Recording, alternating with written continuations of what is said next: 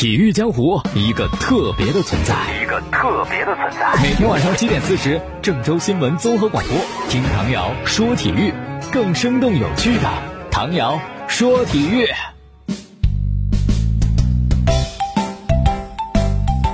大家好，欢迎收听节目，我是唐瑶。嗯、时间过得真的很快啊！就今天晚上你熬一夜，呃，到明天凌晨一点钟可以看国足对沙特的比赛。我今天还问一朋友说要不要看，他就讲，上次踢完越南就说了不再看了啊，因为生不起那个气。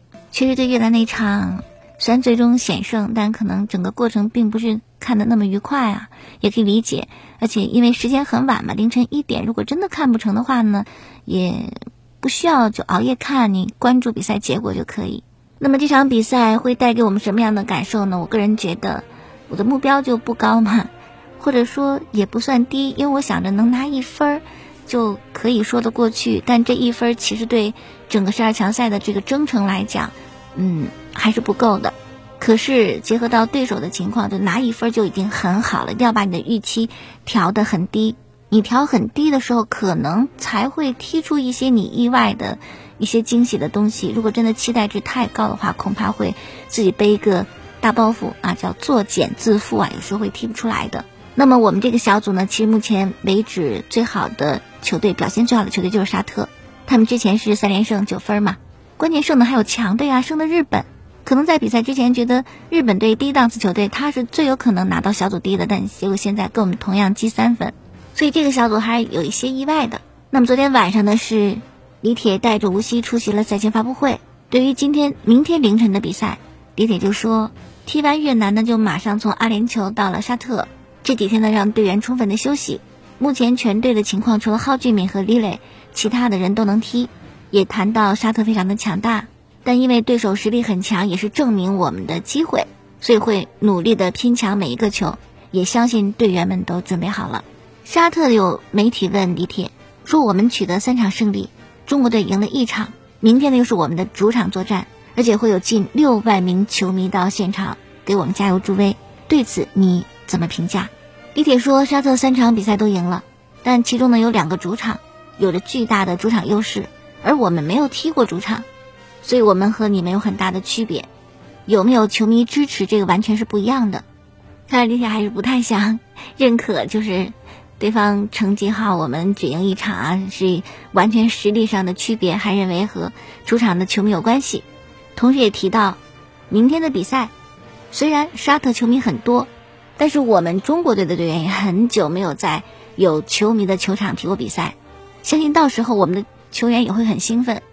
然后央视记者问李铁，从沙加到吉达，这个转场呢只有一天两堂训练课，有没有可能会做好准备呢？时间很仓促。李铁就说，没有到吉达，在沙加的时候就已经开始做对阵沙特的准备，可以说工作是到吉达之前提前做完的。然后还有沙特记者问到天气的问题，李铁说已经在西亚待了一段时间，对天气也算适应啊，还是比较公平的。当然，沙特应该会更加习惯啊，可是呢，对于国足来讲，中国队来讲，天气也不是一个很大的问题了，毕竟待了一段时间了嘛。然后队长吴曦。就被问到有六万沙特球迷入场的话，是不是也觉得沙特主场很恐怖？吴曦就讲，对于国足队员来说呢，这段时间踢的比赛不多，客场的经历更是没有。但是明天的比赛虽然有沙特那么多的球迷，但也有中国球迷到现场为球队加油助威。那这个不管人数多少，是吧？也都是给国家队的动力，希望以精彩的比赛去奉献给球迷。那么据了解呢，在当地可能会有五百名中国球迷去看这场比赛，然后其他的可能大约有五万名沙特球迷，以一敌百，中国球迷以一敌百，也希望国家队球员在场上可以以一敌百，这场比赛真的是非常非常的重要。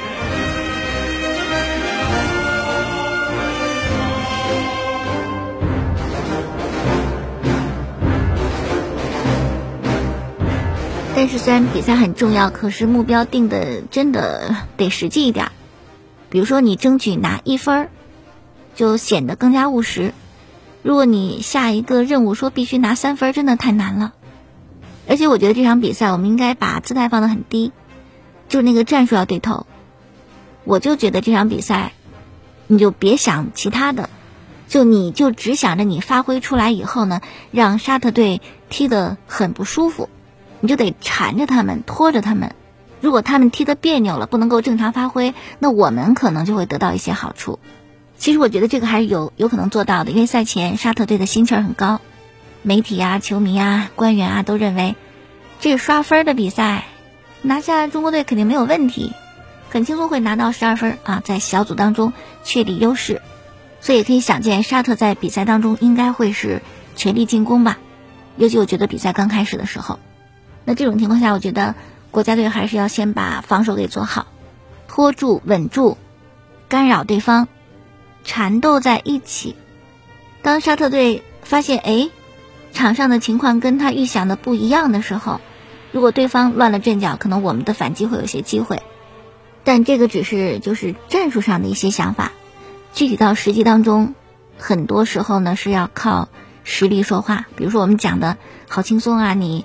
或者对方啊，你缠斗在一起啊，你干扰他。但如果实力的悬殊比较大的话，你可能根本就就就拖不住对方，是吧？你干扰不了人家，这个就就没有办法了。所以只能是尽自己最大的努力。哎呀，比赛真的很重要，因为这个小组的情况是比较跟那个小组不一样哈。因为我们这个小组两支保持全胜的球队，澳大利亚和沙特，而赛前被公认为出现一点问题都没有的日本队。只是赢了我们拿了三分，输给阿曼，输给沙特。那赛前呢是没有沙特的打算的。现在沙特起来了，澳大利亚也有可能能够顺利从小组出线。那么日本队的实力是要压过我们的，所以如果拖不住沙特的话，那国家队就晋级就非常的困难。那这一轮呢是我们跟沙特，然后日本跟澳大利亚。如果日本队不能够战胜澳大利亚的话，那么澳大利亚呢是十二分，在这个小组处在一个领先的优势。如果我们输给沙特的话呢，沙特也十二分，也是一个优势的这个位置。然后还有日本，继续跟我们平分，而以国足的实力，想要在以后的赛程当中超过日本也非常的困难，所以基本就等于出现无望。所以这场比赛真的是你破釜沉舟，背水一战。可能会觉得莽撞，因为你跟沙特去，去去打对攻或者破釜沉舟的去踢，有点莽撞。但如果你不那么豁出去踢的话，那又没有什么时间让你在那儿找状态，是吧？磨合，因为真的再输的话，恐怕就没有什么机会了。希望教练组好好分析对手吧，因为竞技场上也没有那么多的绝对，是吧？没有任何事情是绝对的。那么从之前三场比赛来看，沙特队的。技战术打法和具体的人员方面的这个变化呢都不大。像沙特对日本的比赛，锋线一些主力是有伤病的，所以在他前两个主场比赛当中呢，就踢的是很猛，但是感觉有些得失不得分，进的球并不是很多。特别像对阵越南队的时候，如果不是有裁判出手，那么沙特零比落后的情况下要逆转也也很困难。当然，裁判是给了沙特两个点球，然后对阵日本。也是很小的比分，一比零取胜，而且是因为日本队的后卫在回传的时候出现很低级失误的时候被沙特抓住机会，所以我们也可以从他们前两场主场表现来看，给我们一些信心。就如果我们的防守做得好的话，沙特的进攻看似很凶，但并不是那么的高效和准确。然后我们的防守也不能够有太多的失误，不要出现失误。同时，我们要自己。会抓着防反的机会啊，抓着对方漏洞的机会，所以这场决定命运的比赛，可能最终还是，嗯，我们的自身的防守，包括能否在比赛当中不犯错误，非常的重要。哪怕你只抢到一分，也算是为自己赢得生机啊，也算是拖住了沙特队。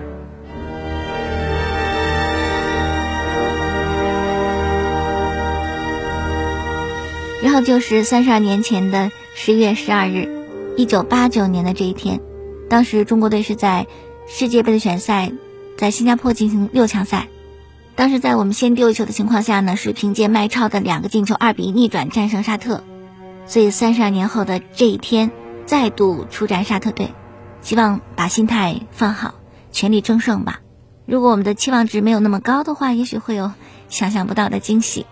然后还有一些具体数据的分析，沙特队。那么世界杯的选赛迄今为止的十一场比赛，沙特是进了二十七个球，其中有十六个是下半场打进的，所以可见沙特的下半场更加恐怖。那结合这一点的话呢，我们的体力就要很好的去分配，因为我们的体能肯定是不会占据太大的优势。如果你的上半场消耗太多，下半场沙特的进攻火力丝毫不减，甚至会更高更猛的时候，我们的体能出问题，那恐怕就很难防得住了。所以这个沙特队的特点是要教练组去研究的。然后赛前呢，卡塔尔组委会的官方微博也发布了对前国足主教练米卢的采访，就谈到了国足对沙特的比赛。米卢还支招，米卢就说比赛当中最重要的是相信自己，心里只能想一件事儿，就该怎么战胜沙特。米卢认为沙特虽然是强队，但是还是可以赢的嘛。关键是你要找到合适的打法和赢球的方式。怎么去解决问题？怎么完善细节？最后呢，米卢提到队员们必须有参加世界杯的梦想啊，要心怀梦想。其实我觉得这个是很大的一种动力。想起米卢当时带队的时候，就是态度决定一切啊，踢快乐足球。其实我真的觉得这个是非常有有道理的。态度决定一切，心怀梦想，快乐踢球，它其实就让你的主观能动性得到最大的发挥。只有自己想去做，你才会拼尽全力去做。被人推着走是吧？肯定走不远，走不快啊。好，关于国足比赛呢，先讲这么多吧。就是还要祝福国足能够好好踢比赛，顺利的完成比赛。而且就是一个球队总是连着胜的时候呢，那可能就离那个连胜被终结的拐点越来越近。希望这次是吧，轮到国足。哎，你沙特的连胜被终止是在我这里，希望有一个特别好的心态，心态非常的重要。然后就是一定要百分百的投入到比赛当中，高度的去集中注意力，自己不要犯错，这样你就不会懊恼，是吧？拼了没办法，不怪你。但如果因为自己的一些失误，我觉得这个是很多球迷不能接受的，因为形势在这摆着。你还有功夫去失误，你还漫不经心，怎么可以理解？所以希望国家队这场比赛能够顶住压力，很耐心的、很积极的去应对比赛，百分百的发挥自身实力啊，争取到了一个理想的比赛结果。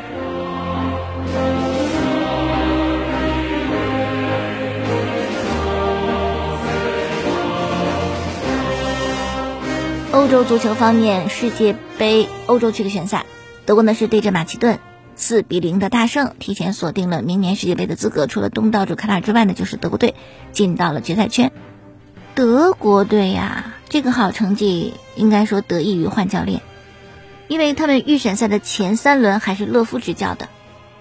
哎呦，勒夫可能觉得这个小组当中自个儿实力强，就不停的做实验，什么三后卫的战术啊，结果呢将会一比二输给马其顿，三轮以后排第三。欧洲区的预选赛呀，排第三，你还指望出线吗？是不可能。所以呢，中途换帅由弗里克接任，结果呢，弗里克是五连胜，然后仅次于东道主拿下了世界杯的参赛名额，而且这波五连胜打进十八个球，防守端仅丢一个球，就很出色的一个表现。五场比赛场均是三十一脚打门，恐怖的数字哈。弗里克呢是一九六五年出生，也是踢球的运动员。在场上是中场的位置吧，他当时青训是在桑德豪森，职业生涯也是在桑德豪森，然后一九八五年二十岁的时候到了拜仁，一九九零年二十五岁到科隆，九三年二十八岁他就退役了，所以他的这个球员生涯并不是那么的辉煌啊，履历不是特别的好，但是有执教的这个天赋。九六年退役三年以后，他就开始做教练，三十一岁。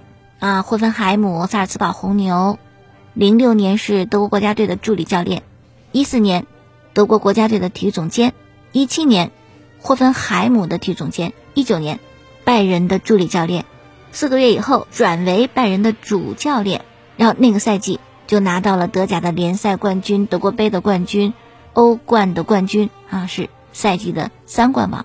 在今年五月份呢，是接手到了德国队啊，可见他执教真的还是。很不错的，那么在场比赛呢是荷兰队主场对阵直布罗陀，六比零大胜，荷兰也离世界杯的晋级更进一步。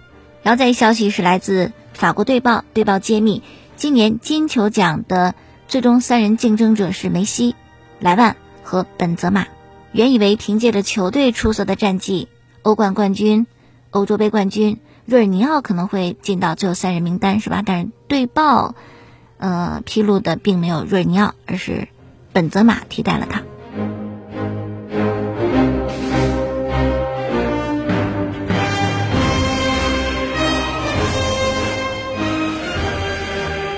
好，最后呢，说一位韩国的短道选手，一八年冬奥会的冠军叫做沈西西，他因为一八年冬奥会期间涉嫌故意制造了冲撞事件。以及对队友的不友好行为被韩国国家队除名。据韩国媒体介绍，就是一八年平昌冬奥会期间，沈西西和教练啊就互相骂了起来。那个骂的文字啊不忍目睹，而且呢很多次嘲讽他的队友。队友和教练一致认为，就这种情况没有办法再跟他一起训练，完全影响到了整个国家队，所以他被除名。然后冬奥会的时候，他还涉嫌制造了冲撞事件。呃，曾经沈西西告诉过他的教练说：“我会努力把我创造成一个女版的史蒂芬·布拉德伯里。”那么谁是史蒂芬·布拉德伯里呢？这是一位男子的短道运动员啊。零二年的东京奥运会上，他当时参加的是男子短道速滑一千米的比赛。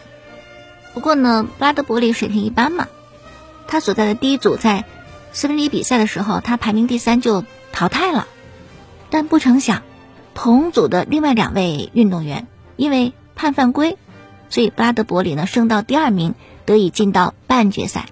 那么半决赛一直滑到最后一圈的时候，布拉德伯里倒数第一，远远落后前四位选手，就肯定也没有希望晋级嘛。可是不成想，最后一圈有三位选手相互碰撞摔倒。布拉德伯里幸运的躲过了冲撞，小组第二晋级到决赛。那么就在这个赛后呢，布拉德伯里接受采访就表示说：“我认为我的实力比不过其他人，所以我和我的教练制定了一套战术。我们不加入第一集团，就领跑那个第一集团，而寄希望于领先者发生碰撞，我呢渔翁得利。他们制定这样一个策略。那么不是晋级决赛吗？到了决赛当中，布拉德伯里还是一开始就排在最后一位，但在做一个弯道的时候。领先的四名选手阿波罗·安东奥诺、安贤洙、马修·特尔科特以及李佳军真的发生碰撞，他们撞的是稀里哗啦，导致巴德伯里从容划过终点，拿到了冠军。所以布拉德伯里就是短道速滑当中幸运的代名词，也诞生了“躺赢”这个词儿。那么沈西西他这样告诉教练，他会努力创造一个女版的史蒂芬·布拉德伯里，什么意思？暗示他要策划一次冲撞的事故。那么，在他参加的一八年的平昌冬奥会当中呢，女子一千米的决赛，真的是在最后一个弯道时，沈西西和崔敏珍发生冲撞摔倒了，结果沈西西呢被取消了资格，崔敏珍最终获得第四名，就她没有什么荣誉，她的队友也失去了机会。那么这个事情发生以后呢，韩国滑冰联盟说，因为你之前说过那样的话，所以我们要把这个事呢做进一步的调查，而现在没有确定。这个事件是不是你有意的？但是我们要调查。然后沈西西呢就赶紧的发声明，说为当时不成熟的话语啊，让大家感到失望和受到伤害，表达真诚的歉意。同时否认那场比赛他是故意让大家撞在一起的。他的解释是，他和崔敏珍都喜欢在最后一刻从外侧超越，所以呢都选择外侧超越就撞在一块了，很不幸。所以现在就这样子，就是先从国家队除名，然后调查他有没有故意策划碰撞的事情。不管那次碰撞是不是故意的，但他说过那种话，就表明他最起码有一种心思，动过这种念头，想投机取巧，通过伤害别人达到自己的目的哈。那如果心存这样的一些想法的话，我觉得他做运动员注定不会是真正成功的，偶尔一次可能会幸运。但是我相信人品会决定你的事业。好了，今天就说这么多，感谢收听节目之外呢，可以在网络上听节目，蜻蜓、荔枝、喜马拉雅搜索“唐瑶说体育”。明天我们再见。